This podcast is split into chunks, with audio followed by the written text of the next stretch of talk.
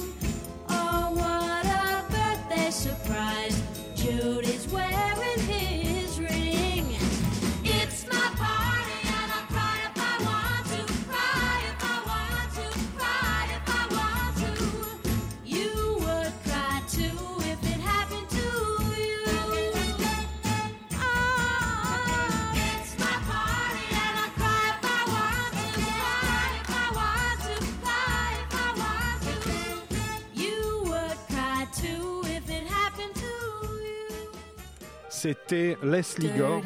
Oh là, non, arrête-toi. C'était Leslie Gore qui chantait It's My Party. 1963. Cet excellent euh, hit, vraiment, ça a été repris par des centaines d'artistes par la suite.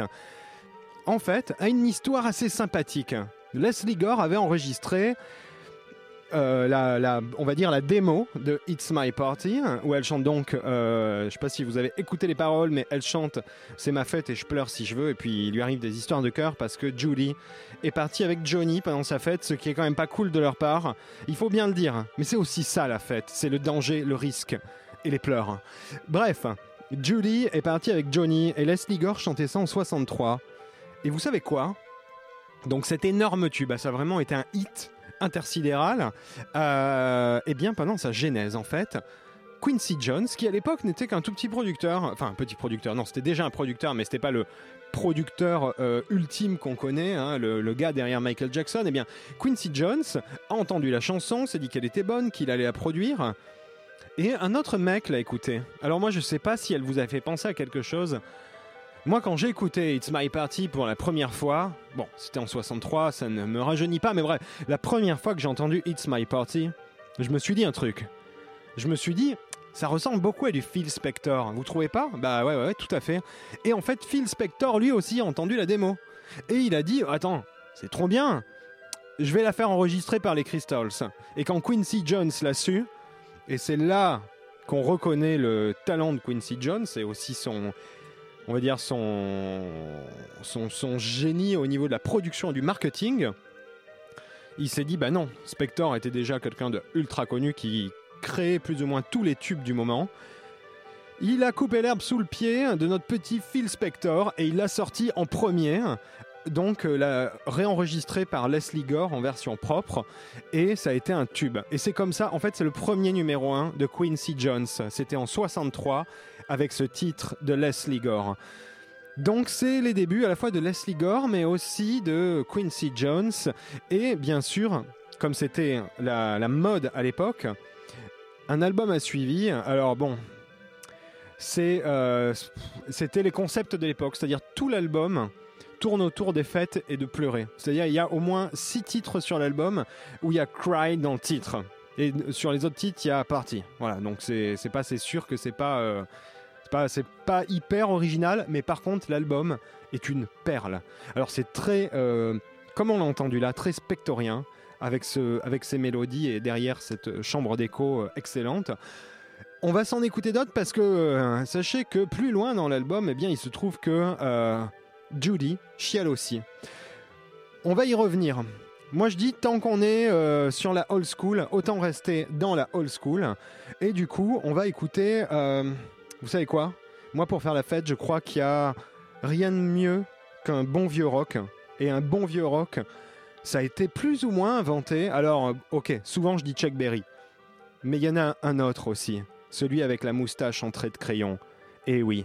Et il a enregistré. Alors là, on est euh, bien avant Leslie Gore. Il a enregistré en 56, puis sorti en 58. Un titre qui a été peut-être encore plus repris, ou au moins autant que My Way.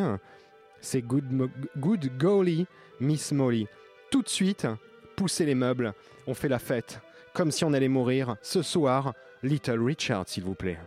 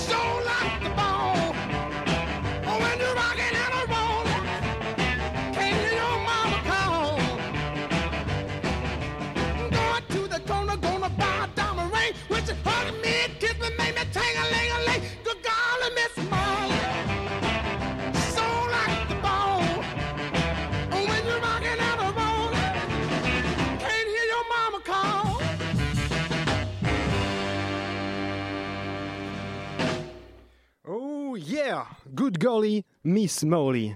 Oui, c'est ultime, c'était Little Richard, moustache en trait de crayon. Et oui, c'est son nom de code, on le sait tous. Génial.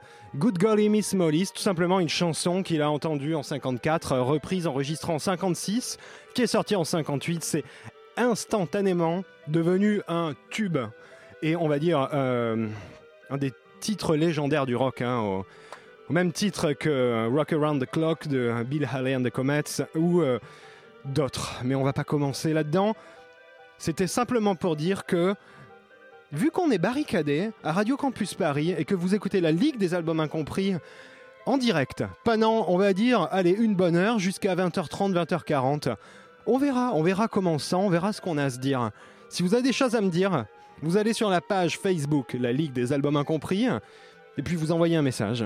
Je, je, je le consulterai peut-être pas, je, je répondrai peut-être pas, mais ça vaut le coup. Comme ça, je, je pense que ça vous fera plaisir. On va faire la fête, donc j'ai dit Party Like You Die. Après la old school, je vous propose de faire une. euh, allez, on va dire une, euh, une petite interlude euh, au temps présent, en 2018. Oui, oui, oui, je sais, je peux le faire.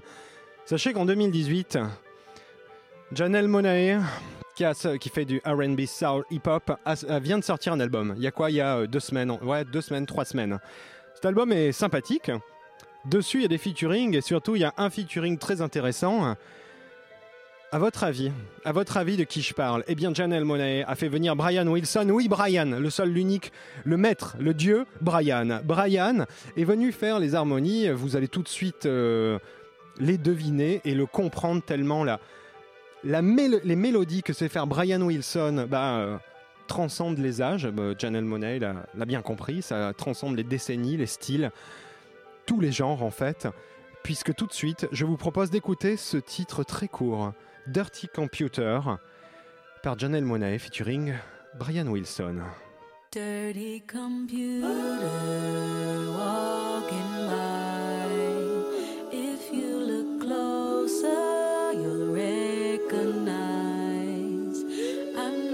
that special. I'm broken inside, crashing slowly. The bugs are in me.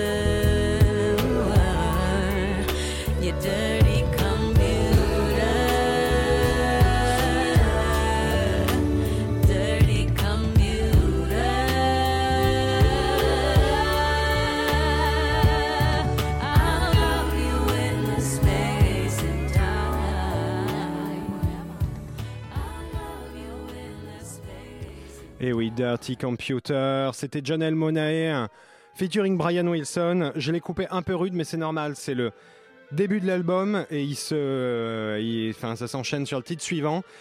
Je vous préviens, c'est une prise d'antenne sauvage sur Radio Campus Paris par Dr. Bro, le mystérieux euh, génie qui est derrière la Ligue des albums incompris. Oui, je me suis barricadé en studio. Oui, essayez, osez me faire sortir de ce studio et je passerai Careless Whisper 60 fois d'affilée si vous essayez de faire ça. Alors laissez-moi et puis surtout laissez les auditeurs se remplir les oreilles de plein de bons sons. On vient d'écouter donc Janelle Monae featuring Brian Wilson. 2018, cet album vient de sortir. Tout l'album est d'ailleurs très bien fait, très bien, très bien usiné. C'est un très beau dispositif musical. Mais on va revenir, on va revenir à la partie. Tout à l'heure, on a écouté, euh, on a écouté Leslie Gore. Là, j'hésite à vous faire écouter un autre titre de Leslie Gore, celui où elle prend sa revanche sur Judy. On va en parler après. J'ai bien envie de vous faire euh, écouter un autre truc pour vous mettre dans le mood. Parce que là, il n'est pas encore 8 heures. J'espère, j'espère que vous êtes allé piocher dans votre frigo euh, du liquide. Alcoolisé ou pas, c'est vous qui voyez. Des glaçons, par contre, c'est bien. Prenez des glaçons. Et euh, si vous avez des chips, si vous n'avez pas de chips, euh, pas quelque chose de sain ou diététique, faites-vous des pâtes. Voilà, vous, vous buvez du whisky et vous mangez des pâtes. Tout de suite, on va continuer avec quelque chose de old school. hein. Là, il y, a, de quoi le dire. Avec de la old school, mais cette fois-ci, côté Motown, c'est toujours la fête pour moi. Pourquoi? Parce que Gladys Knight, c'était en. euh, ben on reste dans les mêmes années. C'était en 69 sur la Motown. Gladys Knight chantait avec The Pips, mais surtout la voix de Gladys Knight est démentielle. Elle chantait Friendship Train. Je vous en prie, vous allez être obligés de danser là-dessus. Montez le son.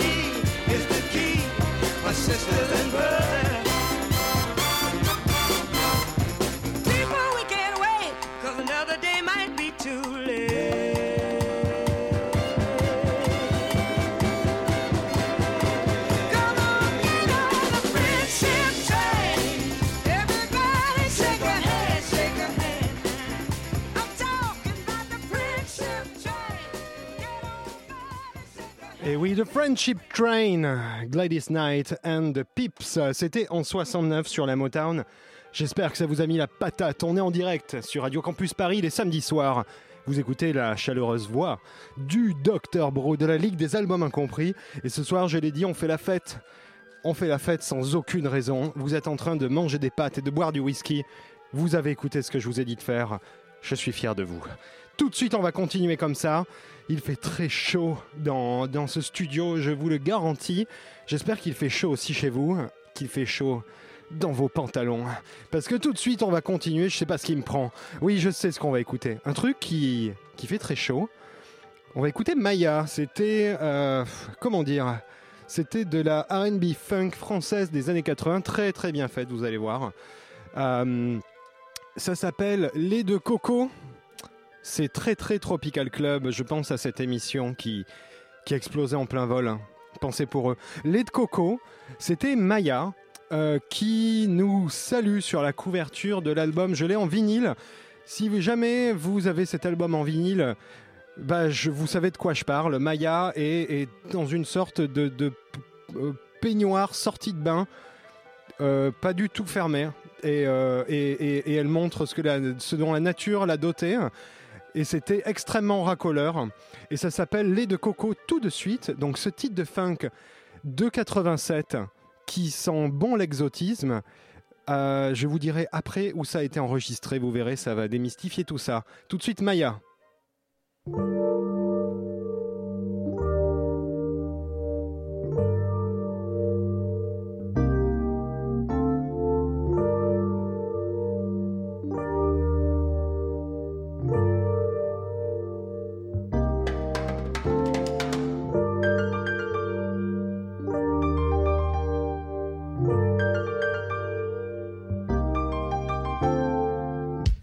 Des oiseaux caressait sa peau, elle bronzait au lait de coco.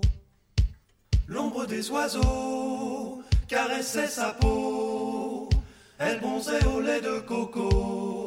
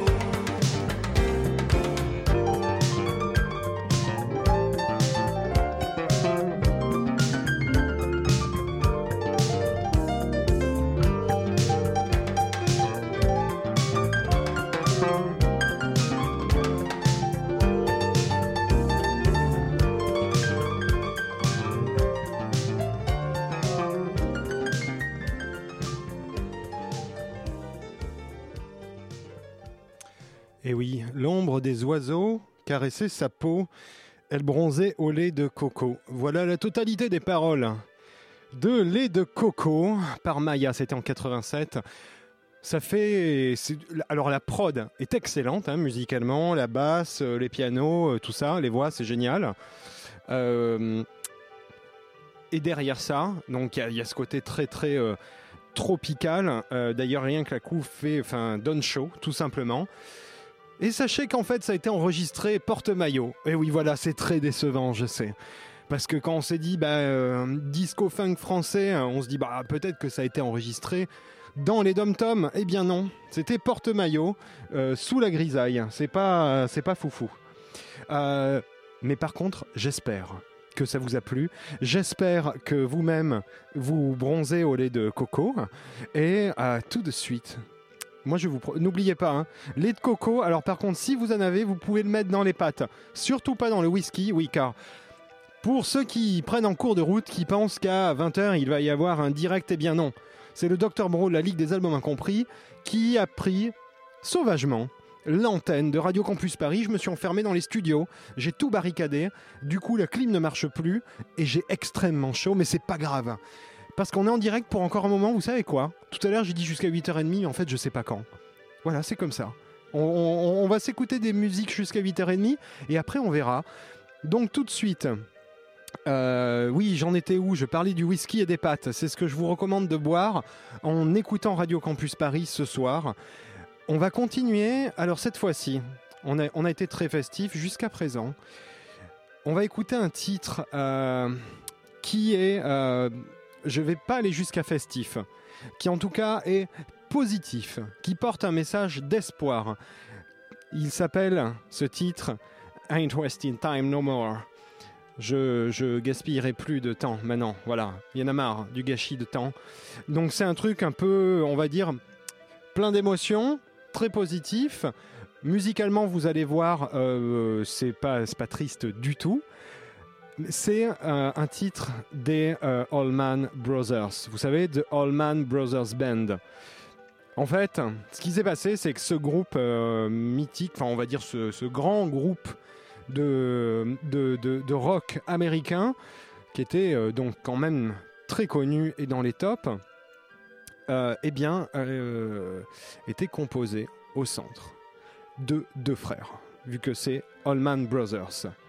Ce qu'il s'est passé, hein, c'est qu'en 1971, eh bien, euh, Duane, puisqu'il y avait Greg Allman et Duane Allman, eh bien, Duane s'est tué à moto. Voilà, il, vivait dangereusement, c'était des rockers. Et à l'époque, on mourait beaucoup, et jeunes, et surtout quand on prenait de la drogue. Voilà, message de prévention à tous les jeunes qui nous écoutent. Bref, Duane meurt en 71. Ils avaient démarré un album, un album désormais mythique, celui qui s'appelle Eat a Peach, manger une pêche, avec, euh, avec une couverture euh, géniale où on voit un camion euh, en train de transporter une pêche géante. Enfin bref, du coup, ils avaient commencé cet album.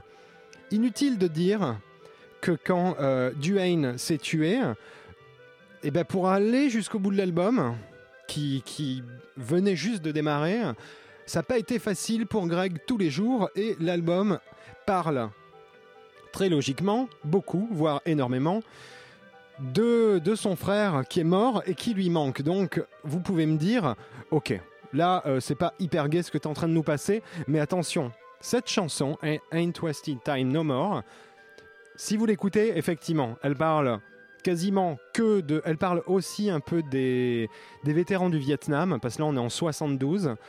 Euh, donc elle parle un peu, il y a un peu ce thème social de la guerre, qui à l'époque était très important aux États-Unis, surtout chez, les auditeurs de, ce genre de rock, de ce genre de musique.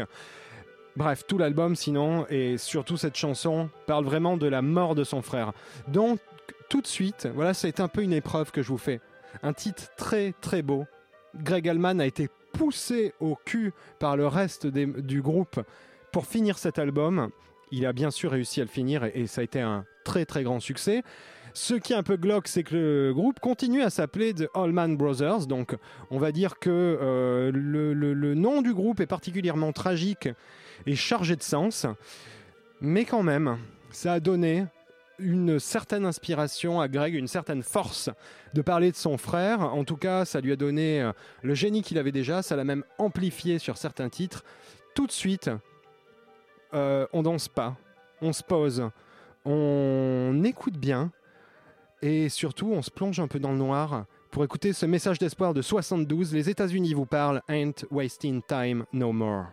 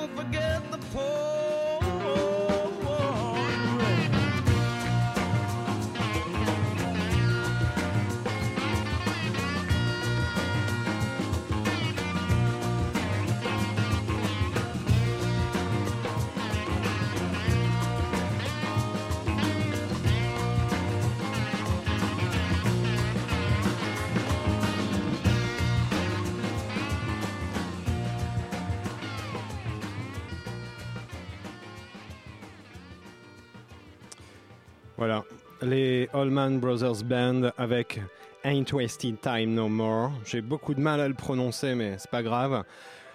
Ce titre de 72, donc enregistré après la mort d'un des deux frères Allman.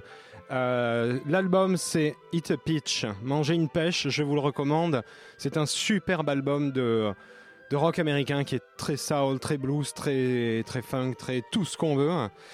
C'est un pur produit de l'Amérique cet album, c'est pour ça que je l'aime beaucoup et puis son histoire est totalement tragique vu que voilà Greg Allman était devenu totalement dépressif mais il devait terminer un album et il l'a fait et on l'en remercie. Moi je dis vous savez quoi, il est 20h10 quasiment. Ça fait environ une quarantaine de minutes qu'on est ensemble sur Radio Campus Paris en direct, oui, avec la Ligue des Albums Incompris. Le Docteur Bro vous parle, le Docteur Bro vous parle de fête ce soir. Mais vous savez quoi maintenant C'est l'heure d'un interlude, d'un zoom. Je l'avais promis sur la page Facebook de la Ligue des Albums Incompris. N'hésitez pas à aller liker et à aller également écouter à vos heures perdues sur radiocampusparis.org. Et vous savez quoi? On peut y aller et on peut retrouver tous les formats courts et les formats longs, en fait, tous les épisodes. C'est pas beau ça? Je pense que si vous écoutez tout bout à bout, je pense que ça doit vous occuper un week-end. hein. Il y a 60 formats courts et des formats longs, euh, en comptant ceux de cette année, plus les anciens, les mix, il doit bien y en avoir une quinzaine d'heures. Voilà. Ce- ce- celui qui le fait, je lui offre euh, quelque chose. Il pourra passer un titre à l'antenne. Bref, tout de suite, un petit zoom, les amis. Vous savez quoi? Sur les Beach Boys, c'est oui. Vous l'avez tous demandé. Enfin, il y en a un au fond là-bas qui l'a demandé, je l'ai entendu. Brian Wilson, bien sûr, on va parler de Brian Wilson et on va parler en fait des Beach Boys au complet, ce qui est assez rare.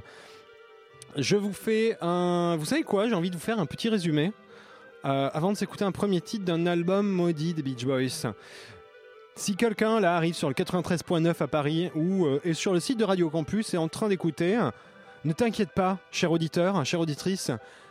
Pas d'inquiétude, tu es en direct avec la Ligue des Albums Incompris tu écoutes le Dr Bro qui est obsédé par Brian Wilson et les Beach Boys, mais à juste titre. Pourquoi? Parce que s'il y a bien un groupe incompris, avec en tout cas un groupe avec des albums incompris plutôt, eh bien c'est particulièrement les Beach Boys. Oui, tu vas me dire, oh les Beach Boys, euh, quand même c'est hyper connu. Oui, mais c'est tragique. C'est une histoire tragique. Et ce qui s'est passé, donc euh, vous le savez sans doute si vous connaissez la Ligue des albums incompris, on a traité dans différents formats courts d'albums des Beach Boys euh, dont certains ne sont pas sortis. Aujourd'hui, je vous propose de parler d'un album qui est bien sorti, qui est excellent. Il s'appelle Sunflower. C'est pas beau ça, c'est pas, c'est pas ensoleillé, oui, c'est magnifique. Sunflower, cet album, qui est un très bon album, est sorti en 70. Ce qui est marrant, c'est qu'en fait, euh, quelque part, si on doit cet album à quelqu'un, eh bien, c'est à Brian Wilson. En fait, euh, il était un peu parti en sucette depuis, euh, on va dire tout simplement sa dépression à partir de 67 et ses délires. Il était sur la pente descendante. Le groupe commençait à recycler beaucoup des titres qu'il avait enregistrés et qu'il ne sortait pas. Bref, ça allait très mal. Et ce qui se trouve, c'est qu'en 70, ils sortent un album avec que du matériel original, que des inédits, surtout écrits par tout le monde dans le groupe. Et on doit à Brian Wilson, on va en parler après, parce qu'on va s'écouter quelques titres, on va rentrer dedans. Ce qui est marrant, c'est que je dis album incompris, vous savez pourquoi? Tout simplement, c'est le plus gros échec des Beach Boys de toute leur carrière. Alors que dessus, il n'y a que des inédits et que maintenant, il est assez reconnu comme album. Mais bref, à l'époque, en fait, tout le monde s'en foutait. Ils ont même été euh, virés, ils, ont, ils sont restés sans label, ça paraît fou aujourd'hui, euh, pendant des mois et des mois, et ils n'avaient plus d'argent avant de sortir cet album, qui a bien failli ne pas sortir, et pour cause. À la base, c'est un album qui devait s'appeler Reverberation, et qui lui n'est pas sorti. Mais comme font les Beach Boys, on leur empêche de sortir des albums, euh, il y a plein de titres qui partent à la poubelle, mais il y en a quand même qui ressortent quelque part. C'est ça que j'aime beaucoup avec eux, c'est que tout est très labyrinthique et rien n'est jamais simple. Tout de suite, je vous propose d'écouter un titre très, euh, euh, très cool, très posé, euh, très chill en fait, et totalement en avance sur son temps parce qu'il date de 70. C'est un titre composé. Alors là, pour le coup, on retrouve la patte de Brian Wilson. Ça s'appelle All I Wanna Do. Et vous, vous allez voir, il n'a pas envie de, faire grand chose tout de suite. Moment de chill.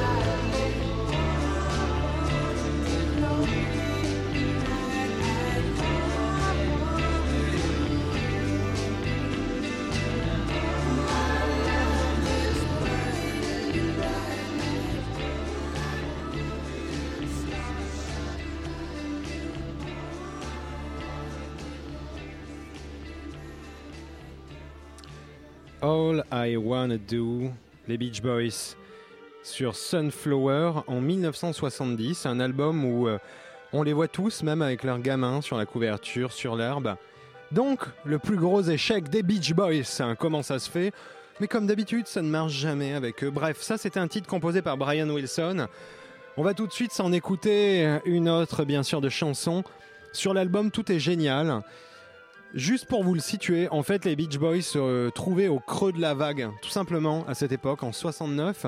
Ce qui s'est passé, c'est que, comme Brian Wilson allait pas bien, qui restait chez lui à manger des noix de cajou, et qui faisait plus de musique, et qui apparaissait plus sur les albums, par exemple, l'album qui précède celui-ci, euh, 2020, sur la couverture, il n'y a même pas Brian Wilson dessus, et en gros, les chansons, ce n'est que du... euh, on va dire des pièces rapportées de titres qu'a enregistré Brian Wilson sur les, les trois années précédentes.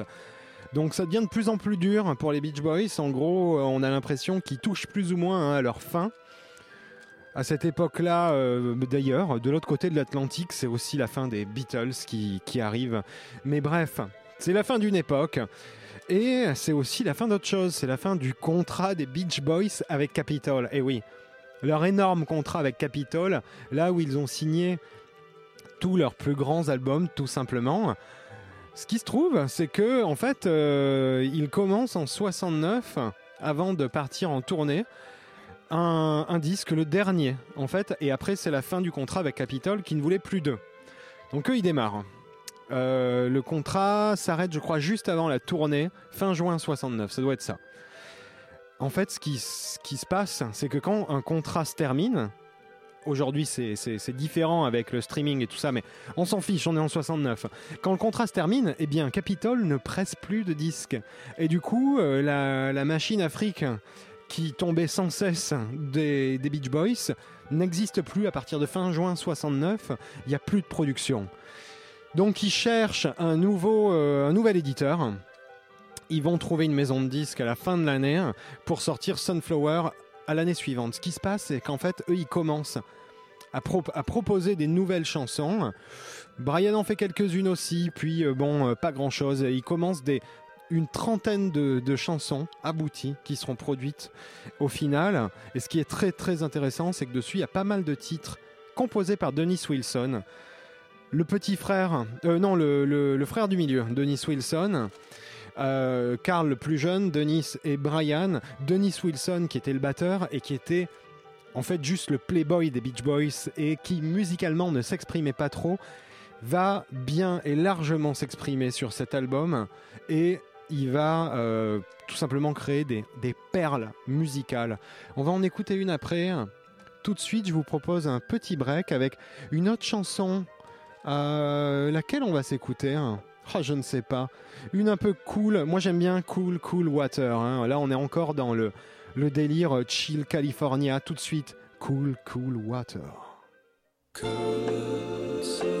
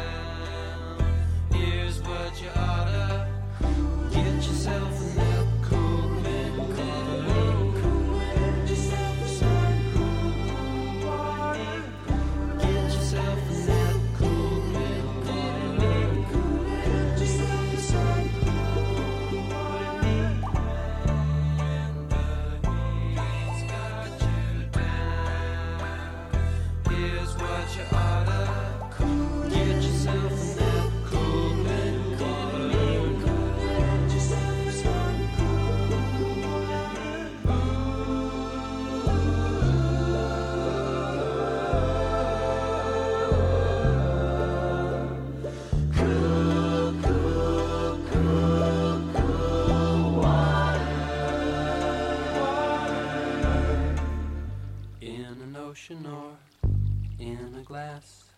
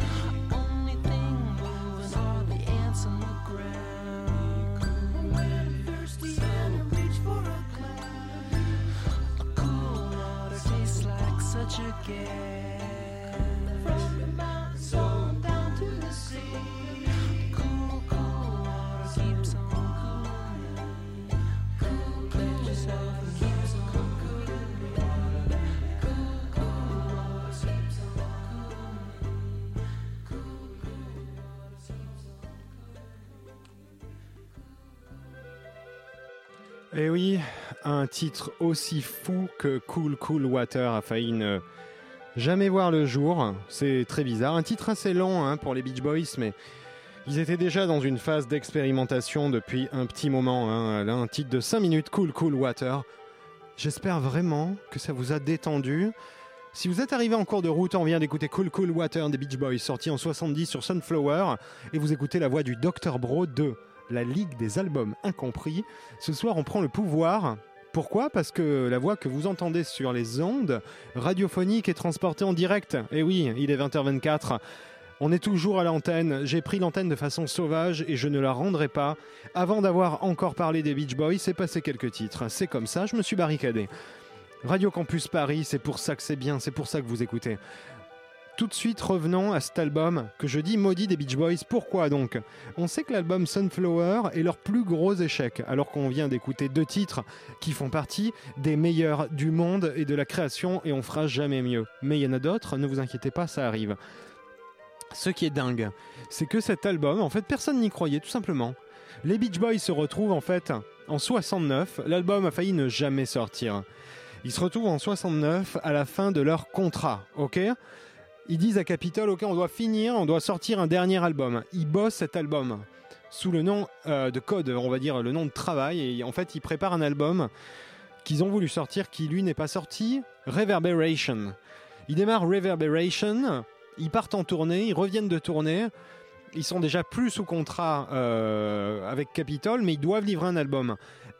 Ils voulaient livrer cet album pendant l'été, et finalement, c'est tombé à l'eau, et à la place, on a bâclé en fait un live de leur tournée de 69 qui est sorti à la place, qui truc qui n'a absolument aucun intérêt, donc le projet est au placard.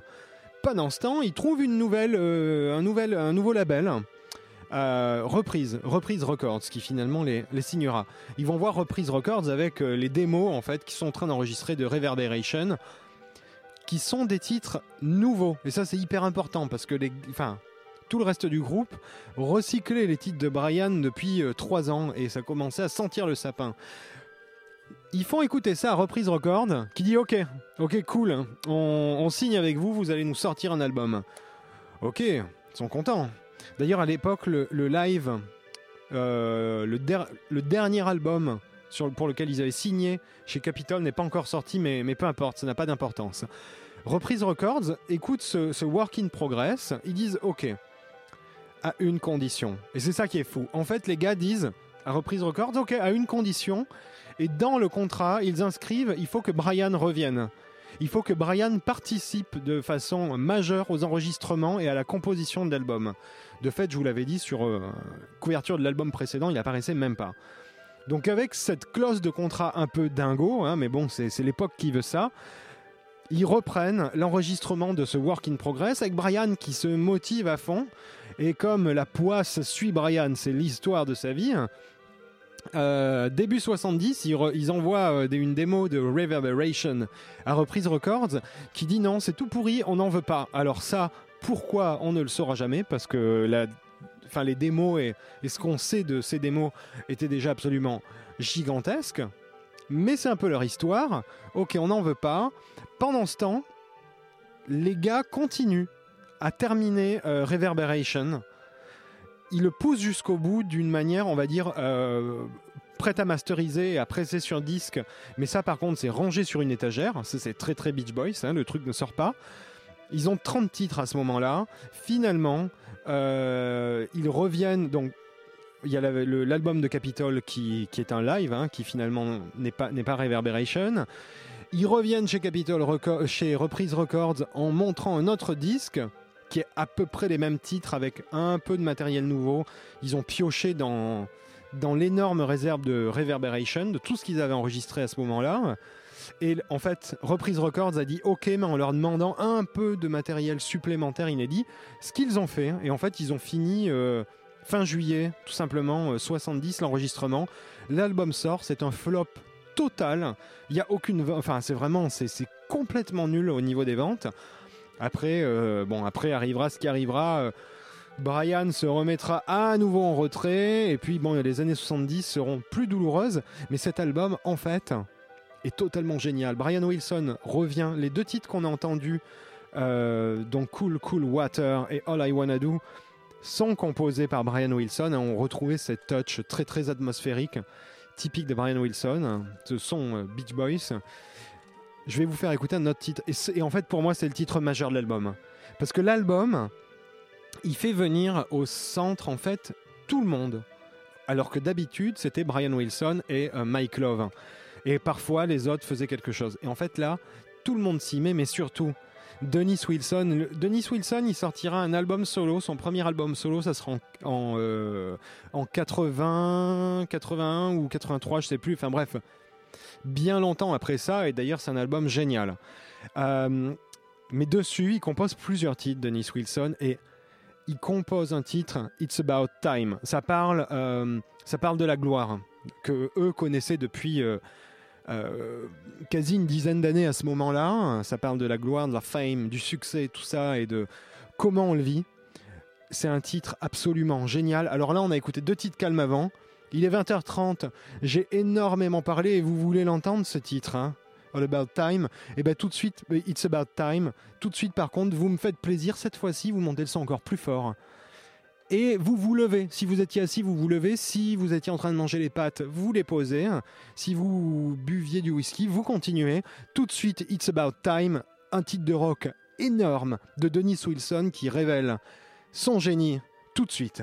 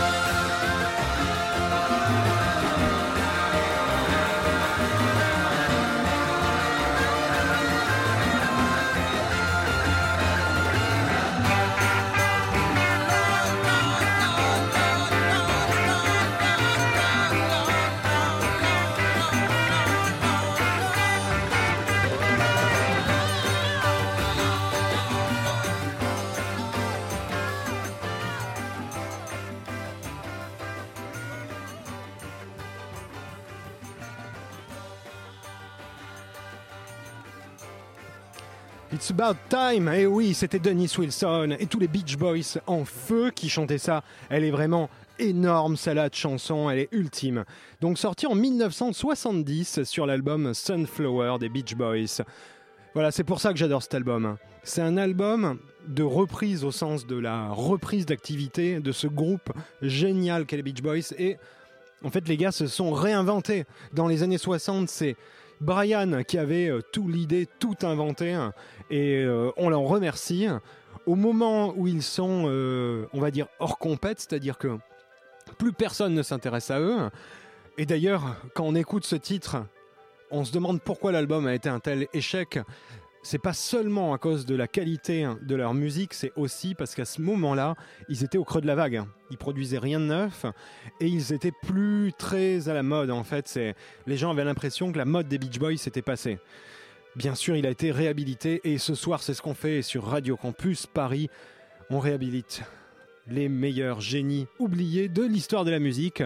C'est normal, on est encore ensemble pour un petit moment, ça fait une heure qu'on est ensemble, mais oui, on va continuer, on va continuer. Vous savez quoi? Je vous recommande donc d'écouter Sunflower, cet album génial, de regarder bien les crédits de qui a composé quoi, parce que c'est vachement intéressant. Et je vais vous livrer une dernière anecdote, donc euh, chose marrante pour la composition de cet album. Le label a demandé, a fait une clause Brian dans le contrat pour euh, demander à ce que Brian soit, Brian Wilson soit investi dans l'enregistrement de l'album, ce qu'il a fait.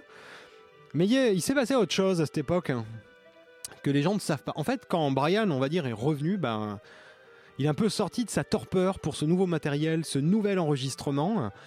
Eh bien, en fait, euh, un jour, Brian a voulu changer le nom du groupe. Il a dit, bah, en fait, on devrait s'appeler The Beach. Parce que Beach Boys, on n'est plus des garçons maintenant, on est des adultes.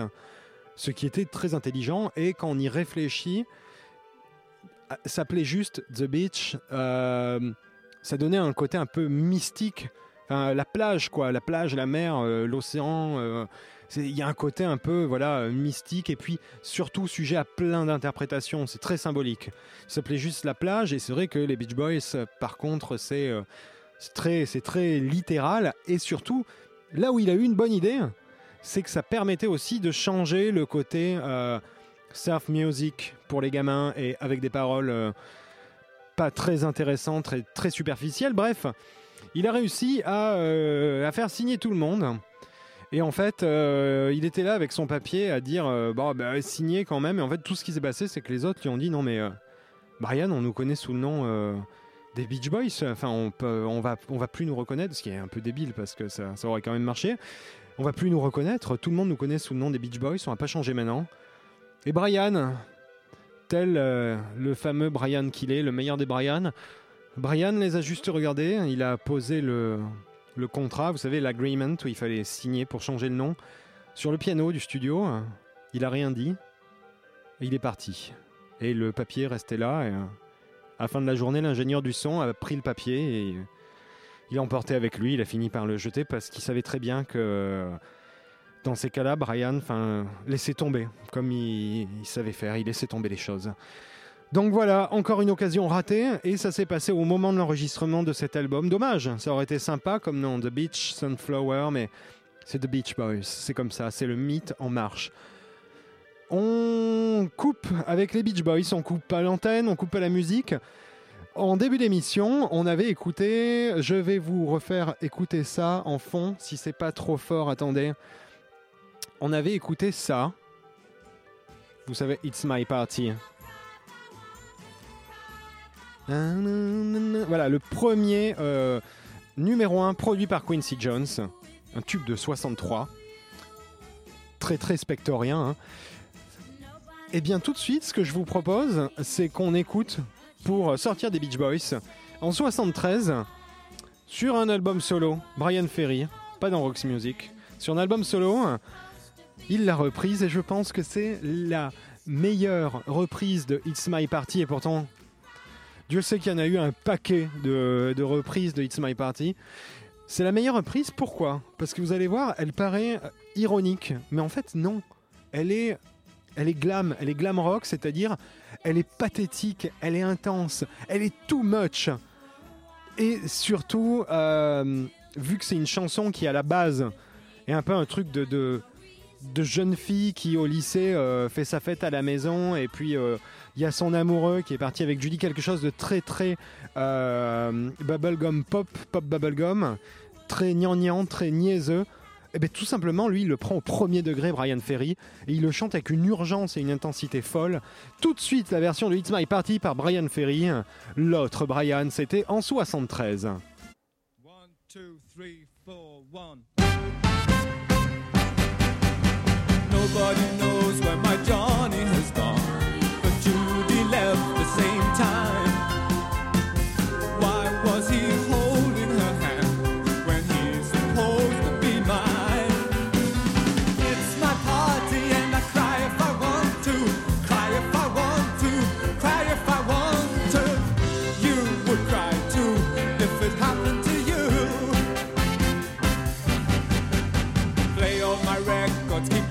dancing all night, but leave me alone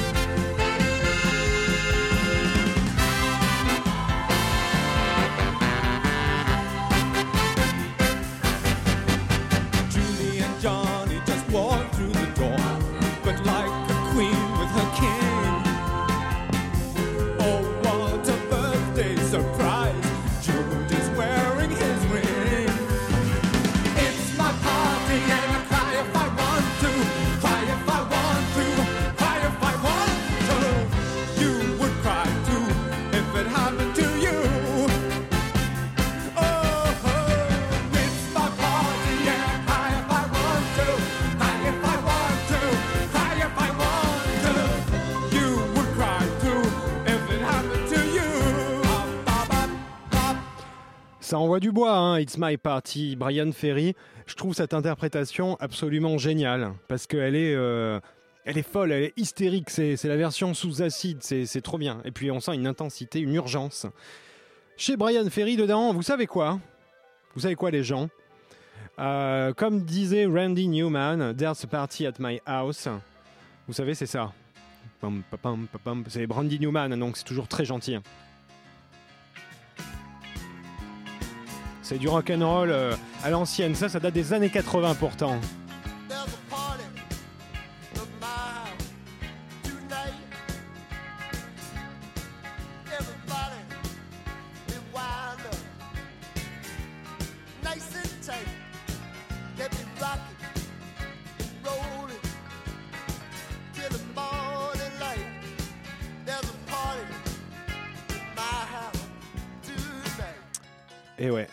A party at my house tonight. Vous savez quoi?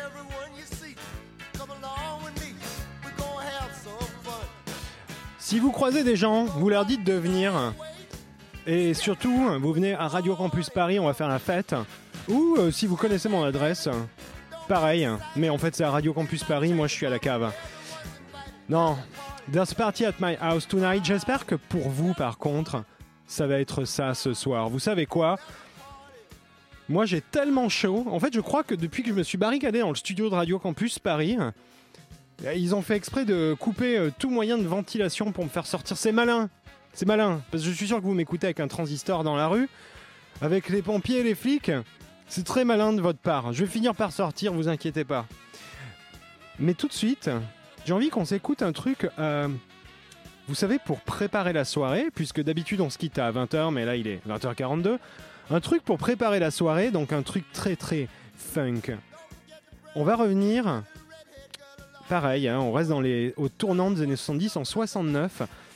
Il y a un groupe funk mythique, leur premier album s'appelle The Matters. euh, il s'appelle The Matters. Sur leur premier album, il y a euh, bah, du coup leur premier single qui était leur premier tube, qui est le CC Strut. Et en fait, vous allez voir, c'est un riff de guitare à chialer. Je pense que il y a des galaxies qui se créent si on joue ce riff de guitare euh, très loin de la planète Terre, ça marcherait. Le CC Strut des Meters, ce qui est très intéressant, c'est que dans ce groupe, alors que le riff de guitare, la basse, tout est absolument monstrueux, ce sont des étalons de, de funk, ce sont vraiment, mais on n'a pas fait mieux. Et bien pourtant, on a l'impression que le lead quasiment de la chanson est assuré par la batterie. C'est fou, mais c'est vrai. Tout de suite, écoutez-moi ça, The Meters avec Sissy Strut, c'était en 69.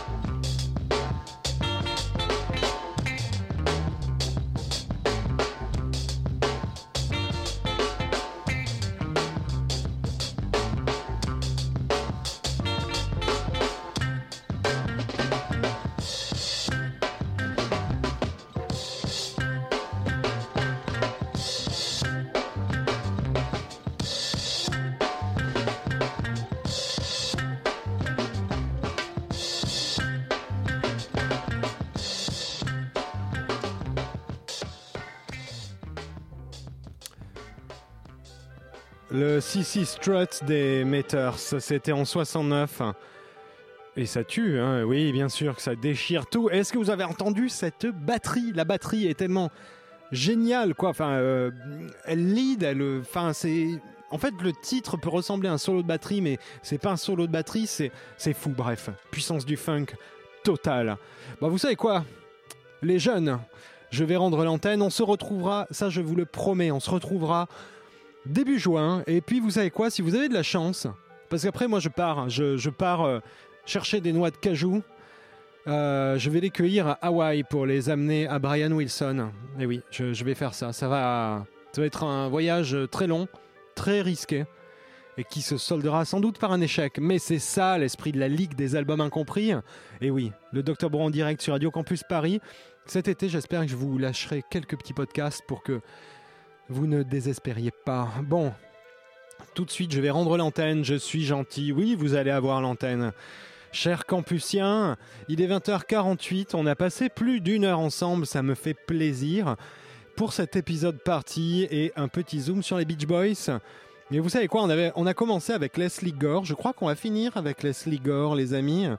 Vous savez pourquoi? Parce que à la fin de son album I Cry If I Want To, euh, eh bien, elle le dit elle-même. Elle avait commencé l'album en disant que c'est sa fête et qu'elle pleure si elle veut. Eh bien, à la fin de l'album, elle le dit tout aussi simplement. C'est en 1963, je vous recommande chaudement cet album. Vous écoutez tout de suite The Party's Over. C'est comme ça qu'elle le dit. Mais vous, vous, non. The Party is not over. Vous, vous avez toute la nuit devant vous. Soyez fous, refaites-vous des pâtes et aussi rebuvez du whisky. Tout de suite, Leslie Gore, The Party's Over.